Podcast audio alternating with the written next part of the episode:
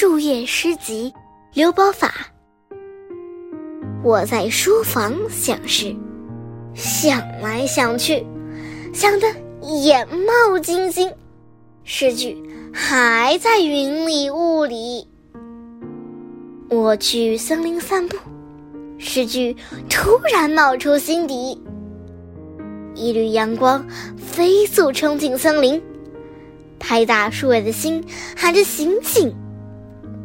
你听听，多么优美，多么有趣！我生怕忘记，连忙在树叶上写下这个诗句。第二天再去森林，没想到又有新的诗意。一群鸟儿停落在树上，树马上叽叽喳喳歌唱，真是有点稀奇。优美的诗句，怎么都藏在森林里？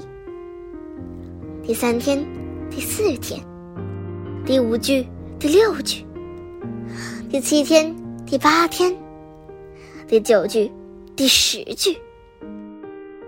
我每天都去森林，每天都在一片树叶上留下一个惊喜。